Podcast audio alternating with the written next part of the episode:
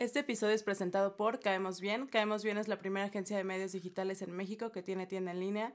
Recuerden que este mes tiene el 15% de descuento en toda su tienda, no aplica en stock y hosting y solo es el 21 de marzo para festejar el Día de la Felicidad. Síganlos porque además en sus redes sociales de pronto nos pueden poner tips muy buenos sobre cómo puedes hacer crecer tu marca, tu página y a qué hora es mejor publicar, en qué redes, dependiendo del día y todo eso. Entonces es una plataforma súper, súper buena que te va a permitir, tanto ellos tienen el servicio de que tú los contrates para que te generen tu página web, te lleven tus redes sociales, este, la identidad de tu marca, pero también tienen contenido muy, muy bueno que pueden seguir en Caemos Bien, en Instagram, en Facebook y en su propia página web. Bueno, pues hoy es un día como traigo muchísimas cosas en la cabeza porque Estamos grabando después, un día después del paro de la marcha, dos días. Y, y, en mi cabeza ha estado mucho todo este tema de la violencia, de dónde se genera, cómo llegamos a este nivel. Y es algo que les platicaba en el episodio pasado sobre la crianza respetuosa, ¿no? Cómo les demos las herramientas a nuestros hijos, es cómo van a crecer. Y el, el acompañamiento que les demos les va a permitir tener un manejo de emociones, una vida sana, y, me cuestioné muchísimas cosas este fin de semana a través de eso. Pero además en Netflix vi eh, la docuserie que se llama Justicia para el Pequeño Gabriel, me parece. Eh, como creo que ya lo saqué en el blog y, y, y, con como que mis seres más allegados. Pero sí es algo que me ha estado dando muchísimas vueltas porque como les digo, no, no sé si, no lo recomiendo ver en el sentido de que es muy fuerte. O sea, si eres una persona sensible y tienes este lado de respeto y amor a la infancia tan despierto como cuando eres madre, padre o tienes algún niño en tu familia, creo que ver ese contenido es demasiado, demasiado fuerte. En resumen, es un niño que sus padres, bueno, su madre y, y, la pareja de su madre lo violentaron a tal grado de, de que vivió ocho meses siendo torturado, no comía, lo tenían encerrado, lo golpeaban, hasta que lo llevaron a la muerte ellos mismos. Se me quiebra la voz tan solo de, de, recordar la vida de este niño y que al final te dicen, bueno, y, y ya que logramos como que generar esta justicia, este caso con él, me marcan, dice el, eh, el, abogado que llevó el caso, y dice, pasó lo mismo. ¿Y cómo es posible que estamos haciendo este movimiento tan fuerte y pasa lo mismo? Y es un niño más viviendo violencia. Entonces, creo que es muy fuerte que no es el único niño ni va a ser el último. Hay muchísimos todos los días. Y viene siendo parte de, de lo mismo. Eh, creo que la vida te acomoda como que las cosas a veces como para que aprendas y pienses muchísimo las, la, las situaciones de la vida. Y bueno, eh, tenía ya programado desde hace un par de semanas la visita que tenemos esta semana de, de una persona muy, muy especial, porque ella lleva un acompañamiento a las mamás, a las familias, desde el amor, desde entender, desde explicarte la información que siempre defiendo, profesional. Entonces, el tema de hoy viene muy de la mano con todo esto que estuve reflexionando el fin de semana, que es lo que les he dicho. Si tú como papá, tú como mamá estás bien, estás en la disposición de cuidar y criar bien a un niño. Entonces, para cuidar bien, tú tienes que estar mucho mejor. Creo que es muy importante que, que como papás concienticemos muchísimo cuáles son nuestras frustraciones, de dónde vienen nuestros corajes. Si nos desesperamos todo el tiempo con nuestros hijos, pues ver desde nosotros a qué se debe, porque el niño está viviendo un, un proceso, él está aprendiendo, no, no son seres malos que vienen a quererte controlar y tomarte, agarrarte la medida, como dicen muchas personas. Entonces creo que todo viene desde que nosotros, que somos los adultos y somos sus guías, no sus dueños, y que siempre les voy a decir, no tenemos ningún, ningún derecho a violentar la infancia, ninguno. No nos pertenecen, somos sus guías. Entonces, bueno, ya viendo como el lado muy bonito de que me siento muy feliz de que estés con nosotros, Claudia, les quiero presentar a Claudia, eh, platicarnos un poquito de ti. Eh, te invité tanto por todo lo que haces, porque creo que difundes todo desde muchísimo amor. Tú, tú generas muchísima paz, como que estar contigo es una paz muy, muy grande. y que también este podcast se llama Baby Blues y les explicaba en el primer episodio que, que, que Baby Blues porque como que la definición de baby blues es todo este miedo, todo este que no sabes qué está pasando en el cambio de tu vida de ser padre, pero como que se entiende los primeros meses y ya después pareciera que ya tienes que ser la mamá fuerte que nunca siente ni tiene ningún como sentimiento de miedo, culpa o lo que sea. Y creo que eso lo vives desde que nacen tus hijos hasta, aunque tengan 40 años, sigues con todos los miedos que la maternidad te pueda arrojar. Pero más bien ya platícanos un poquito de ti, sobre todo lo que haces y demás.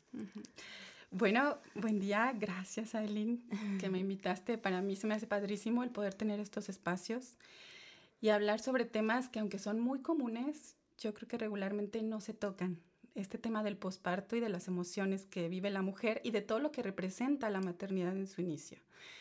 Eh, hablo un poquito de mí, después retomo lo que tú vas diciendo acerca de las violencias, de la crianza, que se me hace súper interesante. Y bueno, les cuento sobre mí, soy mamá, soy mamá de dos nenes, una nena de cinco años, Laila, Dalil de tres años, ajá. Y además, bueno, lo profesional, soy licenciada en psicología, eh, tengo una maestría en psicoanálisis. Eso me permite dar psicoterapia a adolescentes y adultos. Y muy recientemente, hace nueve años, me empieza a apasionar bastante el tema de embarazo, de parto y de crianza temprana. ¿sí? Y empiezo a investigar este, a partir de esta curiosidad y de esta pasión y empiezo a enrolarme un poco más y así es como decido también tomar certificaciones y formaciones eh, alrededor del nacimiento. Entonces, eh, tomé una formación como educadora perinatal y ahorita estoy en una maestría eh, de educación perinatal también. Mi trabajo principalmente es acompañar a las mamás desde una manera integral, digamos, a las mamás, a los papás y a los bebés, desde una manera integral en este proceso que es tan hermoso, que es el recibir la vida. Ese es mi trabajo. Me encanta, me apasiona y se me hace muy interesante esto que hablas, ¿no? De cómo a través de la crianza nosotros podemos generar un mundo distinto, trabajar con este tema que no podemos dejar de lado, que es el tema de las violencias, de los derechos, de la igualdad. Y tú hablas desde la crianza, ¿no? Pero desde lo que yo trabajo, más allá de la crianza nos vamos un poquito más allá y entonces desde la concepción, desde dónde viene mi deseo de ser madre, de ser padre. Y la intención de mi trabajo pues es generar, darles la, información a los papás para que puedan tener todas las herramientas o las herramientas necesarias para recibir a la vida con mucho amor. Porque quien quiere venir a esta vida desde, desde la violencia, desde la agresión, ¿no? Entonces, bueno, pues básicamente ese es mi trabajo el que los papás puedan tener la información para disfrutar de ese momento y que tengan, puedan tener la conciencia del poder tan grande que tienen al criar a estos hijos. Porque así como hablas de este documental que no he tenido oportunidad de ver, pero que hablas como eh, a partir de la manera en cómo educan, cómo crían, eh, llegan incluso no nada más al maltrato, sino al homicidio, estás hablando de eso, ¿no? Sí. Así como hay casos mm, tan horribles, ¿no? Como el que estás escribiendo, como papás también, se me hace muy interesante el poder ver lo que somos capaces de lograr. Exacto. ¿Sí? El cómo nosotros recibimos a estos bebés y cómo podemos pulirlos de manera que podamos lograr que sean diamantes y que brillen de una manera increíble en la vida. Que incluso nosotros, como papás, eh, Beto me regaló un libro muy lindo que se llama Padres Conscientes, que lo estoy empezando a leer y dice la paternidad o la maternidad es una oportunidad para ti, para revivir, pero para, para sacar lo mejor de ti, para empezar a trabajar en ti, ¿no? Entonces, justo como dices, este, esta oportunidad de, de generar una familia sana, amorosa, feliz, y que todo esto lleve a que si todos logramos esa paz con nuestra familia, ese amor en, en, en nuestro núcleo, que algún día todos estemos muy en paz con toda la gente, ¿no? Y fíjate, mm, bueno, tú el tema que me invitas es sobre el baby blues, que tiene que ver con el posparto inmediato. Y en la infancia temprana, ¿no? Nuestro cerebro tiene una capacidad impresionante de, de aprendizaje. Y se sabe que la manera en cómo nosotros fuimos criados los primeros años, ahora se sabe que desde la concepción, incluso desde el útero, ¿no? La manera en cómo somos concebidos, cómo somos criados, nos marca de por vida y marca la manera en cómo nosotros nos relacionamos con el otro, ¿sí? Entonces, un bebé que es deseado, que es amado desde el vientre, un bebé al que se le habla, que se le tome en cuenta, que se le recibe a la vida con esta seguridad, ¿no? Y que se le brinde esa seguridad. Eh, y que durante los primeros años se le procura dar los cuidados necesarios, ¿no? Este, ofrecer todo lo necesario para resolver las necesidades inmediatas, ¿no? De manera eficiente, de manera amorosa, pues son bebés que van a crecer confiando en el mundo, confiando no nada más en el mundo, sino en ellos mismos. Entonces, tú me, tú me invitas para trabajar sobre este tema, ¿no? Que tiene que ver con el baby blues y son las emociones de la mamá en posparto, ¿sí? Que yo te digo, regularmente no se habla de qué pasa, es algo que es muy fantasioso y que la idea que tenemos de la maternidad a veces es muy lejana a la realidad. Y creo que tiene que ver, bueno, muchas cosas, ¿no? Tiene que ver a lo mejor cómo nosotros aprendimos, eh, el ver a la maternidad a lo mejor desde los medios de comunicación, desde donde se nos presenta, el hecho de que como mujeres las cosas que no son tan lindas no las compartimos, el hecho también de que nosotras como mujeres la maternidad ya la vivimos aisladas, es muy distinta a cómo se la maternidad con, no sé, las abuelas, ¿no? en donde no, la mamá no participaba en la parte laboral, en la parte profesional, que tiene sus pros y sus contras, ¿no? Pero tenía esta capacidad de vivir en tribu y de saber cómo criar a un hijo. Mal que bien, pero había vivido la crianza de otro hijo, el nacimiento de otro hijo. Ahora vivimos aisladas, ¿no? Y a veces ni siquiera sabemos qué pasa en nuestro cuerpo, qué va a pasar, cómo es un niño, cómo se comporta un niño real. Ajá. Entonces lo que conocemos a través de las películas, las novelas y lo que me cuenta la amiga, que a veces no tiene que ver con lo real, porque a veces a las mujeres da mucha culpa hablar de cosas no tan lindas que nos pasan en el posparto y que son lindas también. Cuando logramos transformarlas, porque tú hablabas de eso, de cómo la paternidad, la maternidad puede resultar peldaños para crecer. Y el embarazo y el posparto es una etapa crítica, es una crisis vital, donde a nosotras como mujeres y como padres, ¿no? Puede ser un momento en que puede ser muy difícil, pero nos enfrenta, nos confronta y nos mueve. Esta frase que dicen, todos los niños traen una torta bajo el brazo. Yo creo que se, se puede referir también a eso, ¿no? En la medida en que nos vemos en ese momento como padres y nos enfrentamos a esas dificultades, aprendemos cosas de nosotras mismas. Y nosotras como mujeres encontramos superpoderes tal cual, ¿no? Y, y a partir de eso crecemos y, y nos, y nos sentimos más fuertes, nos volvemos más fuertes. Pero también hay mujeres que no son capaces de adaptarse a esos cambios. Y entonces viene el sufrimiento, ¿no? Cuando no somos capaces de eso, ¿sí? Y empezamos a hablar del tema. Sí, por ejemplo, algo que, que yo me yo lo noté muy tarde. Por ejemplo, eh, Regina no fue una bebé planeada, pero ya durante el embarazo fue una bebé muy, muy esperada creo que sí en el embarazo dije, ya todo el tiempo estaba, ya quiero que nazca, ya quiero conocerla, ya quiero verla. Creo que toda la familia ahí nació afortunadamente en un núcleo muy amoroso. Pero al final, por ejemplo, el hecho de que Beto y yo estamos aquí solos, no tenemos familiares, yo no tengo amigos cercanos. Creo que todo el tiempo sentía como, es que si tuviera como amigos más cercanos a mí que me acompañaran en el posparto, pues a lo mejor sería más fácil para mí, ¿no? Digo, mi mamá vino un mes conmigo a ayudarme, con, a cuidarme, pero creo que también es parte de esto, que cuando nace el bebé todo mundo nos preocupamos, y está bien, entonces nos preocupamos por el cuidado del bebé, pero casi no es como la mamá, cómo se siente, cómo está viviendo ese proceso, el papá, cómo, cómo, qué está pasando, ¿no? Entonces yo tuve un, un tiempo muy largo de sentirme mal, sí podría llamarlo depresión, pero yo no sabía si era depresión postparto, después como que ya a partir del blog y todo investigando eh, me doy cuenta que existen unas diferencias entre baby blues, depresión postparto y creo que la diferencia está, bueno, tú nos podrás decir mejor de esto en, en el nivel, ¿no? ¿Qué tan, qué tan, si necesitas tratarlo clínicamente o si solo es como que un proceso en lo que te adaptas? No sé, más bien tú platícanos sobre, sobre todo este mundo tan, tan grande que, que tú nos mencionas, ¿no? Es que en realidad en el nacimiento de un bebé, sea como sea, hay una serie de cosas muy intensas por las que pasa la mujer. Tú hablas de esta mirada que cambia, ¿no? Que eso es muy real. Cuando nosotras estamos embarazadas, ¿no? Incluso llegas al banco, pase, por favor, ¿no? Te quieres agachar, no, no, no te agaches, ¿no? Yo te llevo la comida, ¿no? Todas las miradas están alrededor de nosotros. Y de un momento al otro, como dices, todas las miradas están al bebé, ¿sí? La mujer desaparece. Pero incluso desaparece para ella misma, ¿sí? Porque entonces este bebé la demanda 24/7. Y tú que eres mamá y las que nos están escuchando no me dejarán mentir, que en los primeros días hay un momento en que incluso dices, son las 7 de la noche, no me peiné, no me bañé, ¿no?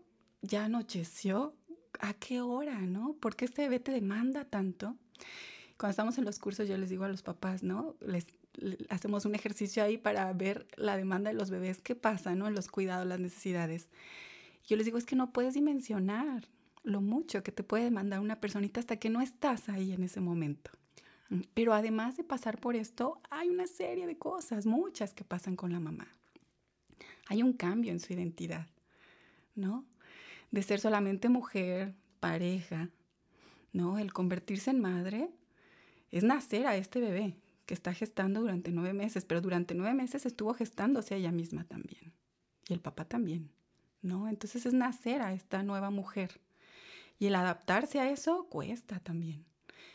Y además, ¿no? Hay otra serie de cosas que pasan, una serie de duelos de los que no se hablan. Hay cosas muy conscientes, pero hay otras cosas muy inconscientes que están ahí latentes.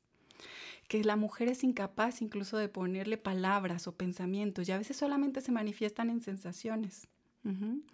El hecho de que tengo a mi bebé en mi pancita y qué lindo sentirme una. Y esta semana una mamá me lo dijo. Hablamos de cómo se sentía, ¿no? y decía, yo me voy a sentir muy triste el día que nazca mi bebé, ¿no? Porque ya no va a estar aquí conmigo. Son cosas que se sienten. A veces no le podemos poner palabras, pero están ahí presentes y se manifiestan. Entonces el hecho de que hay una separación de tu bebé, pero además, ¿qué pasa con mi cuerpo? Como todos estos duelos, ¿no? De los que te hablo en los primeros meses de embarazo va cambiando tu cuerpo poco a poquito, pero no me dejas mentir también que en el primer trimestre hay un momento cuando todavía no se te ve tu pancita redonda, hermosa, que hay mujeres que se sienten muy incómodas con el cuerpo porque es como que tengo una colitis, no, no, la ropa no me queda, no me siento, me veo el espejo y no me encuentro, ¿no? Pero qué padre porque estoy embarazada. Pero en el posparto es difícil también reencontrarse, ¿no? Mirarte en el espejo y no reconocer ese cuerpo, ¿sí? Porque es totalmente distinto y ahora mi bebé ya no está aquí adentro.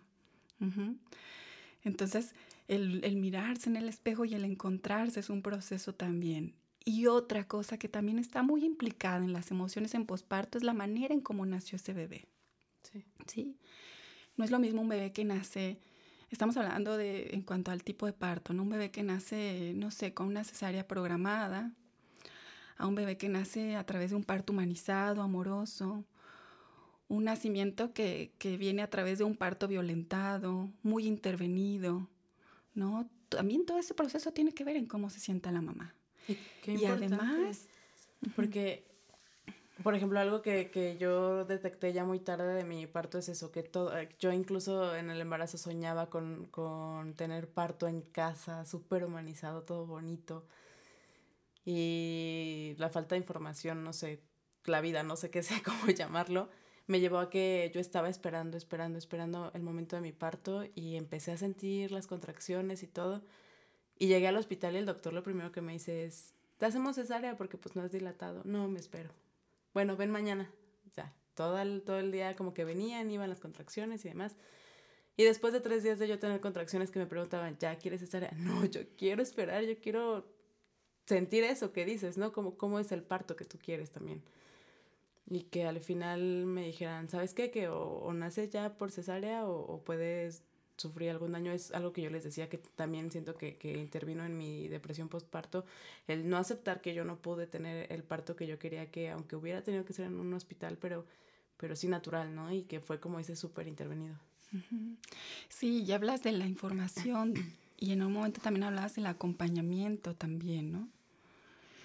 Eh, a las mamás ahora en el presente, yo que trabajo de cerquita con las mamás que están viviendo estos momentos, veo que es bien difícil para ellas el luchar por sus partos, el lograr sus partos. pero también siento que lo viven muy solitas ese momento. Si está el médico que te indica qué pasa en tu cuerpo, todo. Pero ¿quién te explica qué está pasando con tus emociones? ¿Y qué lugar le das a todo eso? ¿No? Y entonces viene el nacimiento de tu bebé y además viene una ola de hormonas, ¿no? Que también vienen a tener un impacto en cómo tú te sientes. O sea, viste, hay una serie de cosas que pasan, de las que no se hablan.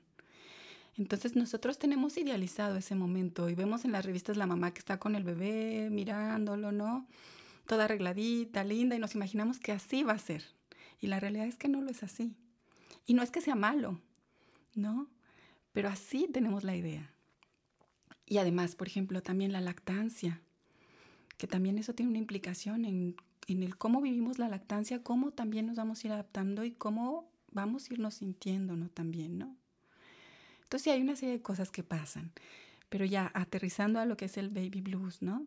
El baby blues es esto, es la adaptación que tiene que pasar la mamá, es un proceso por el que tiene que pasar la, mamá y se considera algo normal, para llegar a adaptarse, ¿sí? Y en este proceso pues hay un sube y baja de emociones. Y entonces pasa que la mamá dice, bueno, sí, qué emoción tener a mi bebé, pero ¿por qué siento tantas ganas de llorar? ¿No? Y con el esposo estoy de ni me veas ni me toques, ¿no? O sea, no. Y además puedes pasar que tengo mucho sueño o de pronto no puedo dormir porque estoy viendo si el bebé respira, ¿no? Me preocupa la salud, ¿no? No puedo dejarlo beber en todo el día y además este bebé que me demanda 24/7 y que quiere comer cada hora porque decidí tener lactancia exclusiva, ajá. Y de todo esto nadie me habló. Y además si tuve cesárea y tengo el dolor de la cesárea o si tuve parto y mi cuerpo se tiene que recuperar, ¿sí? Entonces hay una serie de cosas que pasan que impactan en las emociones de la mamá. Y, y le hacen a sentir, eso es el baby blues, es un trastorno que sucede en el posparto inmediato. No más de 10, 12 días, no más de 15 días en los que la mamá tendría que adaptarse, ¿sí? Y es importante que la mamá se escuche, se sienta y que esté informada de que puede pasar por eso. Las estadísticas nos dicen que aproximadamente el 80% de las mamás pasan por este trastorno, este desequilibrio emocional. Y yo creo que cuando lo sabes, y logras saber que lo que te está pasando es normal, lo vives más tranquilamente y cuando la familia lo sabe también y cuando puedes hablarlo. A diferencia de una mamá que lo siente y se queda callada, ¿no? Y entonces es que no debería de sentir eso y que además le suma la culpa, es que ¿por qué tengo ganas de llorar si estoy con mi bebé y tendría que ser el momento más feliz de mi vida? Sí, pero están pasando muchas cosas y es importante soltar, expresar, hablar de lo que sientes, mirar hacia adentro y vivirlo con calma porque va a pasar. Yo luego les digo a las mamás cuando hago las visitas posparto, ¿no? Y yo me las imagino así, así me las imagino, ¿eh? Como, ¿alguna vez te ha revolcado una ola? Sí. Siempre pongo el ejemplo. y les digo, yo las veo y así me las imagino. Cuando te revuelca una ola y estás nadando, nadando y no sabes dónde está arriba y dónde está abajo, pero sigues nadando, ¿no? Así las veo. Ajá. Pero si confías en qué va a pasar y sabes que es normal, dices, ok, no, me pongo flojita, coopero y voy a flotar en algún momento, ¿sí? Y el apoyo también de la familia es bien importante, del papá, del, de la familia más cercana, ¿no? Esta mamá que está nutriendo a este bebé en todos los sentidos necesita estar bien nutrida, ¿sí? Y a veces no tanto es la familia que no provee estos cuidados, a veces somos las mujeres las que no permitimos y queremos controlarlo todo. También. ¿No? Porque somos profesionistas, porque yo hago todo sola, ¿no? Entonces yo lo puedo. Pero la realidad es que la mamá necesita estar chiqueada, necesita esa mirada, ese apapacho, esa mamá, ¿sí? Porque está nutriendo a este bebé. Entonces, bueno, pues eso es el baby blues. Es un trastorno emocional en el que la mamá puede estar triste, eufórica al mismo tiempo, ¿no? En el que la mamá puede sentir mucha ansiedad, eh, puede tener sueño, no, puede estar irritable. Eso es, pero no es más allá de 15 días. Cuando pasa más allá de ese tiempo y entonces llega a trastocar de tal modo que influye en la funcionalidad de la mamá, en el, en el placer del día a día, que la mamá ya, hay mamás que me dicen, es que yo me sentía triste, pero de pronto decía, ay, mi bebé me sonrió, o hizo esto mi bebé y, se me olvidaba esa tristeza. Estamos hablando a lo mejor de un baby blues, pero cuando es esta mamá que ya cosas cotidianas que le generaban gusto, placer, ya no logra recuperar ese ánimo y pasó de este tiempo, probablemente estamos hablando ya de otro trastorno y puede ser una depresión postparto. Y es bien importante que la familia que esté alrededor, el personal de salud, esté muy atento a esos signos de alarma, ¿no?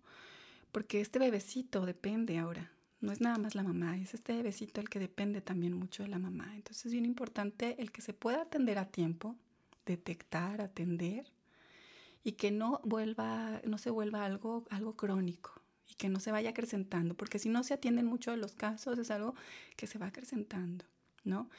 En la consulta yo he tenido mamás eh, que llegan a la consulta ya eh, con sus bebés, no sé, tres, cuatro meses y que ya traen una depresión este, grave o incluso que traen, que vienen ya con, con he tenido mamás con psicosis posparto, ¿no? Con ideas suicidas, suicidas, con alucinaciones, con, con ideas de hacer daño a sus bebés y empezaron con una depresión. Una depresión que no se detectó, que no se animaban a hablar. Es que, ¿cómo voy a decir que me siento así? Me van a quitar, yo pensaba, me van a quitar a mi hijo, me van a medicar me van a quitar mi lactancia. Entonces mamás que se fueron quedando calladas, calladas y se fue acrecentando al grado de llegar a ese punto, ¿no?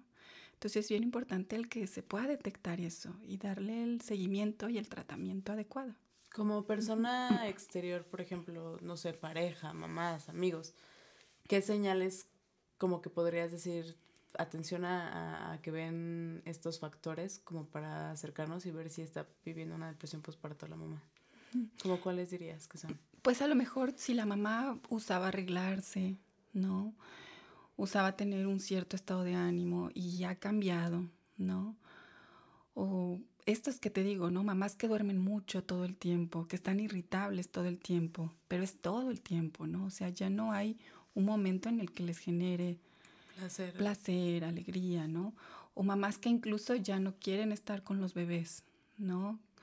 Eh, eso, como un cambio muy radical en el estado de ánimo, muy ansiosas, ¿no? Porque a lo mejor hay mamás que se pueden sentir así, pero en el esfuerzo por, por no sentir, empiezan a, manifestar esta ansiedad a través de actividades como muy, muy maníacas, ¿no? Quieren tener todo controlado, ya súper arregladas, la casa limpia, ¿no? Y entonces los que están de afuera dicen, ¡ay, qué padre! ¿no? pero a lo mejor en realidad lo que está teniendo la mamá es una lucha contra sí misma, ¿no? También.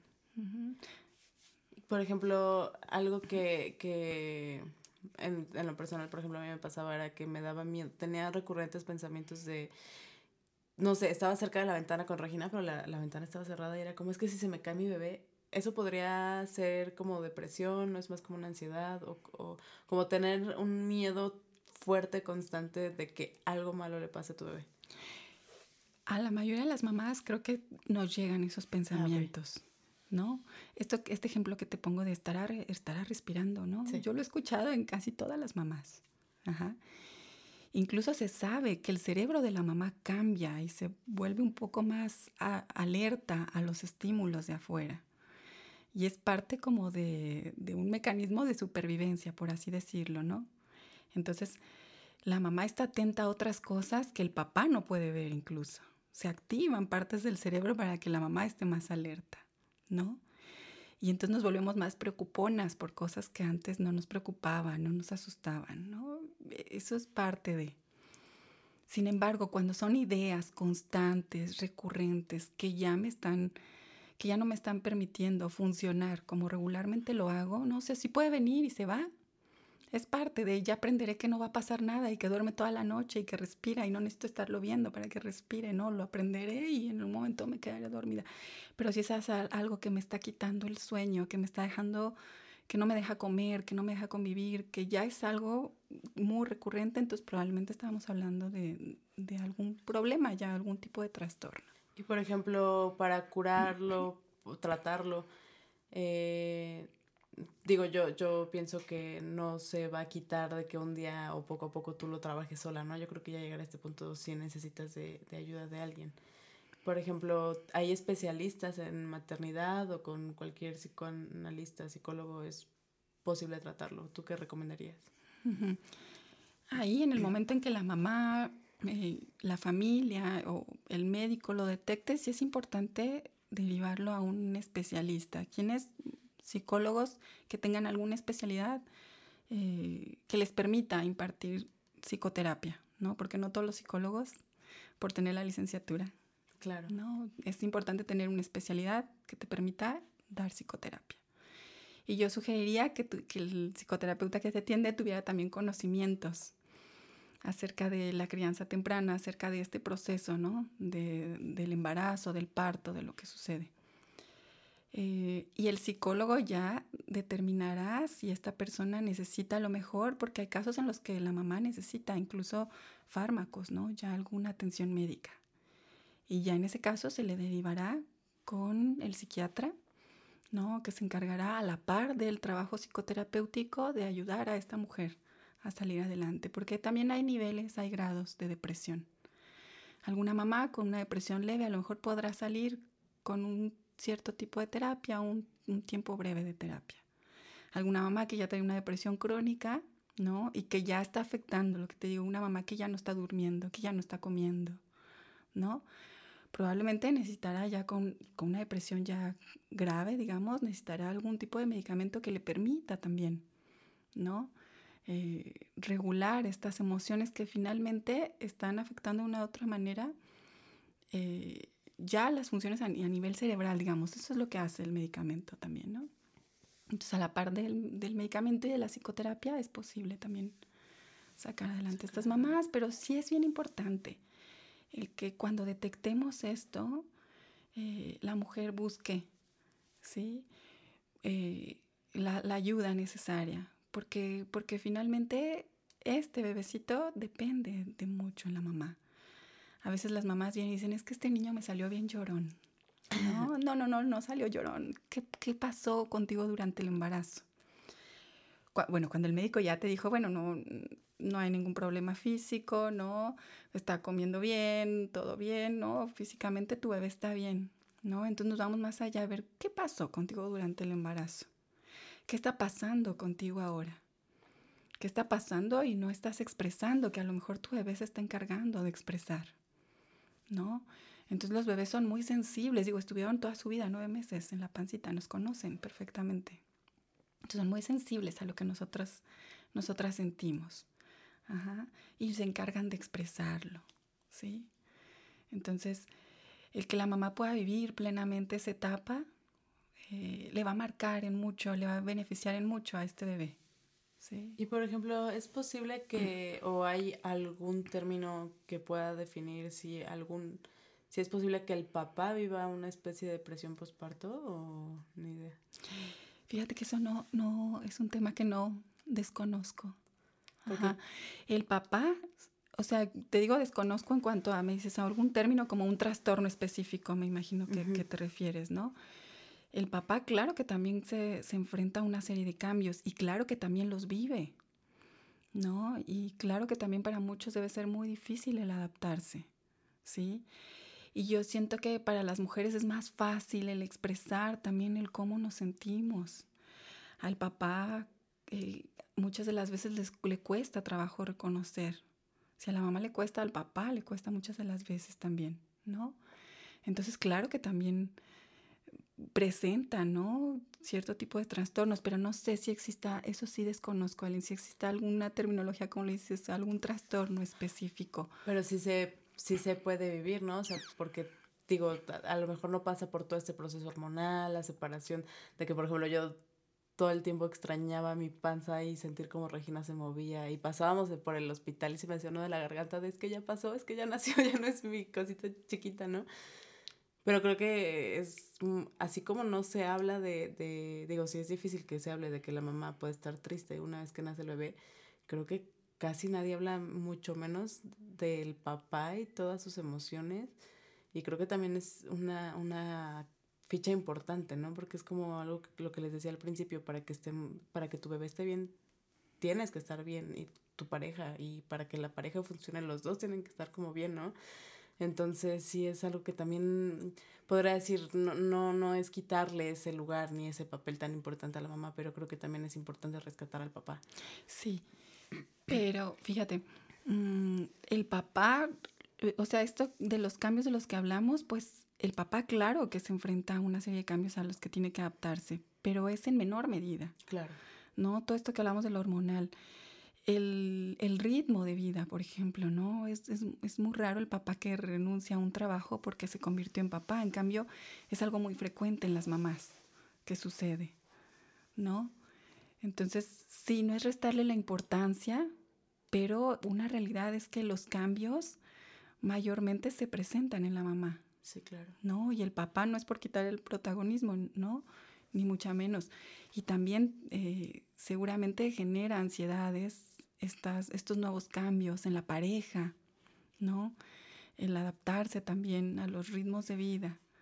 Pero la realidad es que lo viven muy distinto. Sí, y que y, creo que como que lo que más me interesaba de tratar este tema es quitar todos los tabús para que nos sintamos libres de hablarlo, ¿no? Porque a lo mejor podemos estar atravesando por todo esto, pero si no lo hemos detectado y estamos teniendo, no sé, problemas en pareja, no conocemos eh, la raíz y puede ser que sea todos estos sentimientos, ¿no?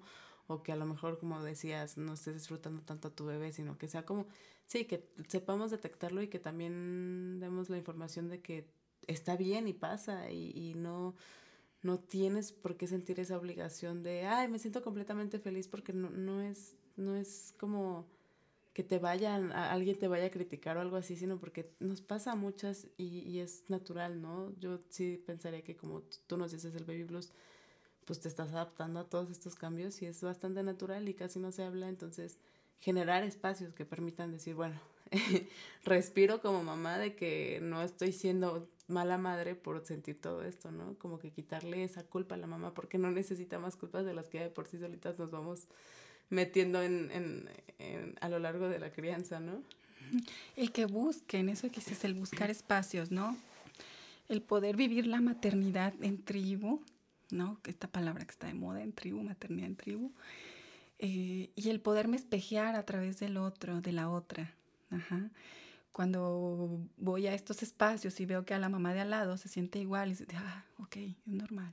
¿No? A diferencia de cuando estoy sola y lo vivo yo sola y creo que soy la única en el mundo, ¿no? El, el hecho de, de, estar en, en, estos grupos y aquí en León ya hay un montón de grupos de apoyo, ¿no? Y de espacios también, Ajá. desde los grupos de lactancia, las clases que de estimulación temprana, ¿no? Eh, estos, estos, estos espacios en donde, en donde me permite ver que lo estoy haciendo bien, y que, y que puedo tener errores y que es normal y que también es normal sentirme a veces así, ¿no? Que si lo, no, no, lo, no lo veo en la otra, pienso que es la única que me pasa y me sumo en es más, ¿no? Si tenía estos sentimientos, a lo mejor me sumo más en eso y en la culpa de la que hablas, ¿no? Y, por ejemplo, de todo esto que, que me pareció muy bonito que con lo que empezaste a platicarnos, como todo influye mucho cómo vives tu embarazo, cómo vives todo el proceso desde que te enteras de tu bebé. Platícanos un poquito de, de, todo lo que tú haces en vida materna, del acompañamiento desde el parto hasta ya que nace todavía danza con bebé y todo eso. voy a, les voy a empezar a platicar, me voy a ir así, desde dónde surge vida materna. Sí. Que, que se me hace muy lindo porque es un mensaje que me gusta transmitir a los papás siempre, ¿no? Eh, en algún momento me invitaron a trabajar eh, de manera accidental o coincidente, no sé, con mamás embarazadas, a dar clases de yoga, ¿no? Y era algo que yo nunca lo había pensado, pero dije, bueno, me dan la oportunidad, voy a empezar a trabajar. Y cuando llego con estas mamás, ajá, empiezo a darme, me empieza a generar mucha curiosidad, ¿qué pasaba con estas mamás de la ciudad? que deseaban tener partos, que vienen a prepararse en sus clases de yoga, que vienen a sus cursos de psicoprofilaxis, ¿no? Que, que van a sus masajes, que tienen sus médicos súper chiquiti wow, y finalmente terminaban en cesáreas. ¿no? Me empezaba a dar mucha curiosidad qué pasaba, porque eran muchas, ¿no? Entonces fue cuando empecé a documentarme y empecé a, a, a, estudiar, a leer, porque yo decía, yo quiero traerle más herramientas. esta frustración de las mamás se volvió mi frustración, ¿no? Decía, yo quiero traer más herramientas para que logren eso, ¿sí? Luego me convertí en mamá y encontré un par de médicos que, que atendieron mi parto con los deseos que yo tenía desde acompañamiento de mi dula, el, el, que yo pudiera tener música, el que mi pareja estuviera presente. Y me acuerdo cuando salimos del, del parto, del segundo parto, la pediatra le preguntaba a las enfermeras cómo se sintieron. Y decían, raras, ¿por qué raras? Porque no hicimos nada. No, bueno, pues es que así tendrían que ser los nacimientos. Y cuando nació mi segundo hijo, que fue por parto, yo decía, qué injusto que, que todas las mujeres no puedan vivir esto, ¿no? Qué injusto que incluso mis amigas y mis familiares no puedan tener esta experiencia de nacimiento y de nacer con amor, de manera consciente a estos bebés, ¿no? Y entonces de ahí se genera mi motor para, para comenzar a gestar esto que es vida materna, ¿no? Y yo decía, bueno, es que para mí es importante que la mamá sepa que hay otras maneras de nacer, de criar, ¿sí? Hay una frase por Michel Odent él es ginecobstetra eh, francés, activista del parto, y su frase dice, para cambiar al mundo hay que cambiar las formas de nacer. Y yo creo fielmente en esa frase, ¿no? Y para mí, mi granito de arena para cambiar el mundo es la educación perinatal, así lo pongo, ¿no? Un bebé que se siente amado desde el vientre, que es recibido con amor, que es recibido con respeto en todos los sentidos, de manera consciente, Será un, ser humano que, genere eso, ¿sí? Y que genere entornos así. Entonces, desde ahí surge, ¿no? Esta idea de vida materna, el que todos los papás puedan acceder a esta información. En un momento tú hablas de la información, de que tú no tuviste o tuviste eh, información, decías, en el momento del, nacimiento de tu hija. Yo creo que todos los papás, o la mayoría quiero pensar, hacemos con nuestros hijos lo que, lo que está en nuestras capacidades, ¿sí? Es decir, yo hago lo mejor para mi hijo en cuanto a mis propias capacidades, en cuanto a la información o las herramientas que tengo. A lo mejor con el segundo hijo tengo ya más herramientas y digo, híjole, ¿cómo con el primero no hice eso? ¿No? ¿Cómo, cómo no pregunté? ¿Cómo no hice? Sí, pero diste lo mejor en ese momento. En ese momento diste lo mejor. Ahora sabes esto distinto, ¿sí? Y entonces te permite tomar otras decisiones. Entonces para mí es muy importante, ¿no? O de mucho peso el que los padres puedan tener información, desde cómo nacer, cómo criar, ¿no? Cómo educar, todos estos temas en los que trabajo.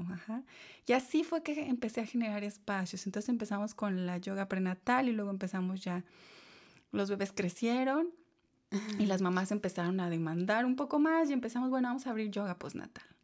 Bueno, vamos a hacer la danza con bebé. Bueno, vamos a abrir está el curso de preparación para el parto. Y las mamás quieren saber de lactancia. Bueno, pues vamos a ofrecerles asesorías en lactancia. Sí, pero los bebés seguían creciendo y tenían otras necesidades y empezamos a abrir talleres, ¿no? Y, y así es como surge vida materna. Entonces es un espacio, ajá, en el que brindamos información, apoyo, contención a través de nuestras terapias, de nuestros servicios. Todos los maestros, terapeutas y los médicos incluso que nos apoyan desde, esta, eh, desde este enfoque del respeto por la crianza, por el nacimiento. y, y ahora, bueno, somos un grupo de cinco personas que estamos ahí, ¿no? Eh, está Yasmín Martínez, que es asesora en lactancia, yo, Jorge Mondragón, Josh, que es el de danza con bebé y que también trae un montón de cosas. Está Cristina, que es yoga prenatal, Viridiana, que es yoga postnatal y mm, otros médicos que nos apoyan ahí desde, desde las sesiones en el curso de preparación para el parto. Este, y seguimos creciendo. y lo que nos mueve para todos, creo, nuestro motor es, es, el, es el ver a las mamás, ¿no? Que para mí, por lo menos el ver que estas mamás, que estos papás pueden tener una conexión con sus bebés y que pueden cambiar la mirada, que, que, puedan llevarse herramientas para, para, para criar distinto a sus bebés, ¿no? Que sepan que hay otras maneras, porque a veces no lo hacemos por eso, porque no sabemos, no tenemos la información, las herramientas, que hay otras maneras, ¿no? Tú lo decías en el principio. Sí, me encanta y creo que me quedo mucho con esto. Ya el mundo afuera será un desastre y no sabremos qué pasa y, y también nosotros, pero pero podemos aportar muchísimo desde nosotros crear una paz en nuestro espacio, en, en cómo generamos vida con amor, con con conciencia, como todo el tiempo sintiendo todas estas emociones, trabajándolas, aprendiendo, y, y como familia, pero, pero me encanta que estén estos espacios, que donde todas las mamás puedan llegar y acercarse y vivir y llenarse de información, llenarse de compañía, porque también como decías tú, ¿no? Ver que otra mamá está pasando por algo similar o que también lo sintió, pues a ti te, te hace sentir mejor y, entre todas crecer juntas, ¿no? Creo que me parece muy, muy bonito todo lo que haces. es súper importante. Y como dices, que, que, sepamos que está disponible y que, y que a lo mejor si no lo sabíamos y podemos hacer un cambio a partir de ahí, eso, todo eso me parece muy, muy bonito. Y el trabajo, el trabajo con uno misma, también, uno mismo, tú también hablabas de eso, ¿no? No todo es color de rosa y no todo es amor, que estamos hablando del nacer con amor y criar con amor, no todo es así en la crianza. Hay momentos en los que son difíciles, ¿no? Te ves en momentos difíciles, pero siempre tenemos la, entender que siempre tenemos la capacidad de transformar todo el tiempo, ¿no? De transformarme a mí misma, de transformar esos momentos, de transformar esos sentimientos, pensamientos negativos. Siempre tenemos esa capacidad y eso nos va a ayudar a crecer todo el tiempo, ¿no? Y yo creo que la maternidad, la paternidad es una escuela padrísima en la que aprendemos a través de nuestros hijos, a través de ellos aprendemos de nosotros mismos.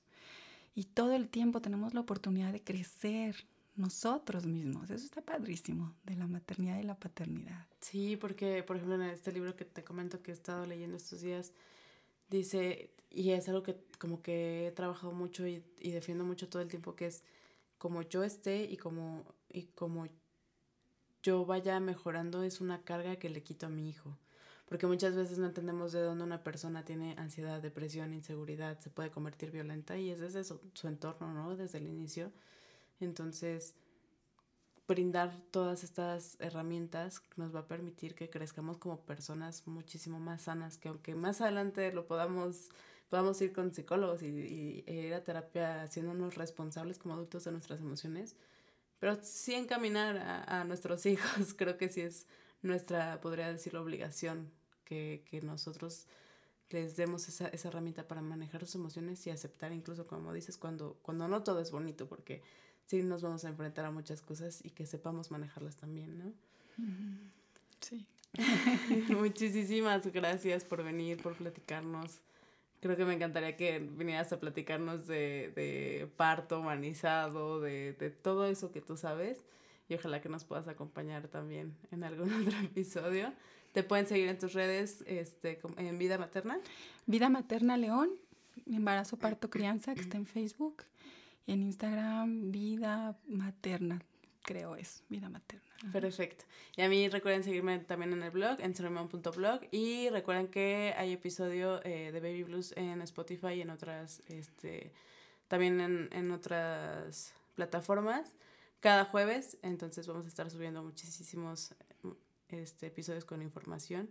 Y nada, cualquier duda, cualquier tema que quieran hablar también para sugerir que se ha tratado, adelante, estoy abierta a cualquier tema y, y buscaré especialistas importantes como, como Claudia para que nos ayuden a, a, aclarar esto bien, porque también a mí me falta como mucha preparación todavía.